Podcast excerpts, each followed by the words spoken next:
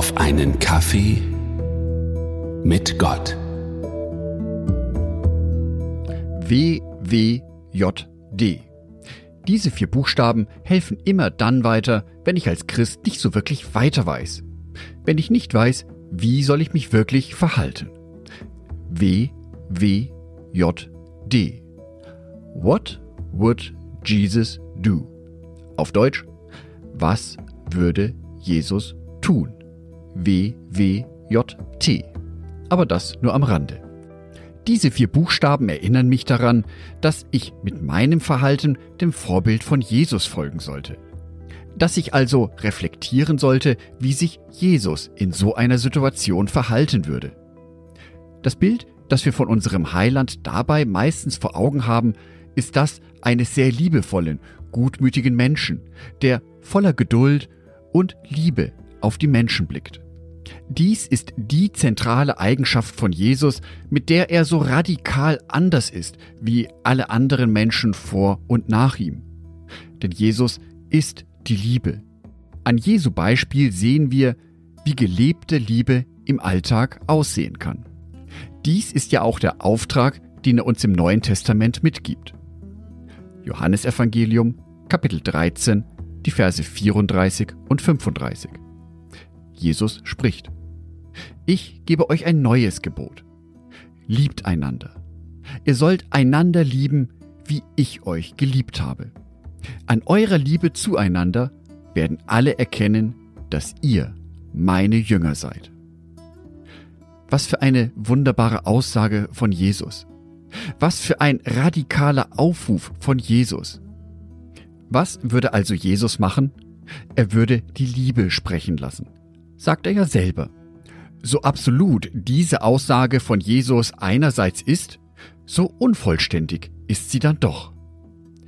Matthäus Evangelium Kapitel 21, die Verse 12 und 13.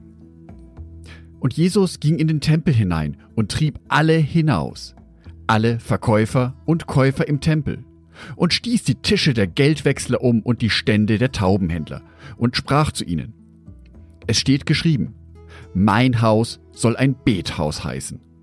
Ihr aber macht eine Räuberhöhle daraus. Ja, holla, was ist denn da mit dem liebevollen Jesus passiert? Was ist denn da mit dem Jesus passiert, der gesagt hat, dass wir einander lieben sollen, dass wir durch diese Liebe als seine Nachfolger erkannt werden? Die Schilderung in der Bibel ist zunächst sehr sachlich. Jesus trieb hinaus alle Verkäufer und Käufer im Tempel, das hört sich sehr zivilisiert an. Wenn ich mir diese Situation aber richtig lebendig vorstelle, dann würde ich sagen, Jesus ist da richtig ausgeflippt. Der hat bestimmt rumgebrüllt, war also richtig in seiner Wut. Ein Einzelfall in der Bibel? Das ist es nicht. Johannes Evangelium Kapitel 11 Vers 33.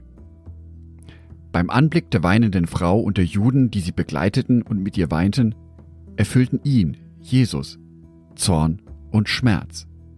Bis ins Innerste erschüttert, fragte er. Wo habt ihr ihn begraben? In einem einzigen Bibelvers zeigt Jesus völlig unterschiedliche Emotionen. Er war erschüttert. Er war erfüllt von Zorn und Schmerz.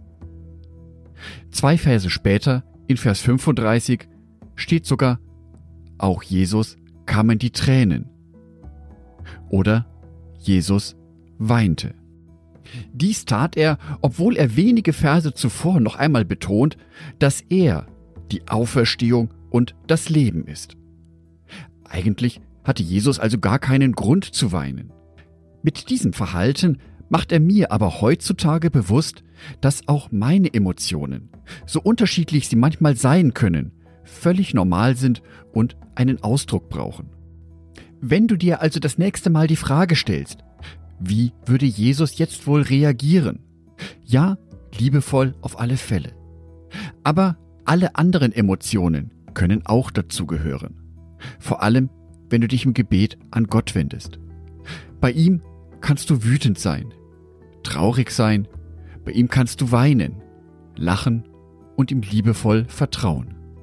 Denn all dies sind natürliche menschliche Ausdrucksformen, die ganz gesund für uns sind. auch mit solchen Reaktionen und Gefühlen folgst du dem Beispiel von Jesus. Ich wünsche dir, dass du deine eigenen Gefühle wahrnehmen kannst und dass du diese Gefühle ehrlich zu Gott bringen kannst. Ich wünsche dir auch, dass dir Gott in diesem Gebet zeigt, wie du diese Emotionen und Gefühle in deinem täglichen Leben ausleben kannst. Ich wünsche dir eine emotionale Gesundheit, ganz besonders in der Verbindung mit Jesus Christus. Angedacht von Jörg Martin Donath.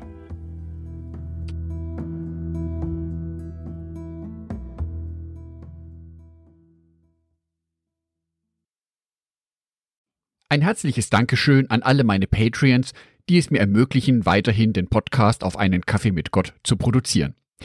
Herzlichen Dank an Sonitschka und an Andreas Pfeiffer. Auf Patreon kannst du mich bereits mit einem Euro monatlich unterstützen. Oder du lässt mir ein paar Sterne da. Das sagt dem Algorithmus nämlich, dass dies ein guter Podcast ist und wird so mehr Menschen angezeigt. Vielen Dank schon vorab.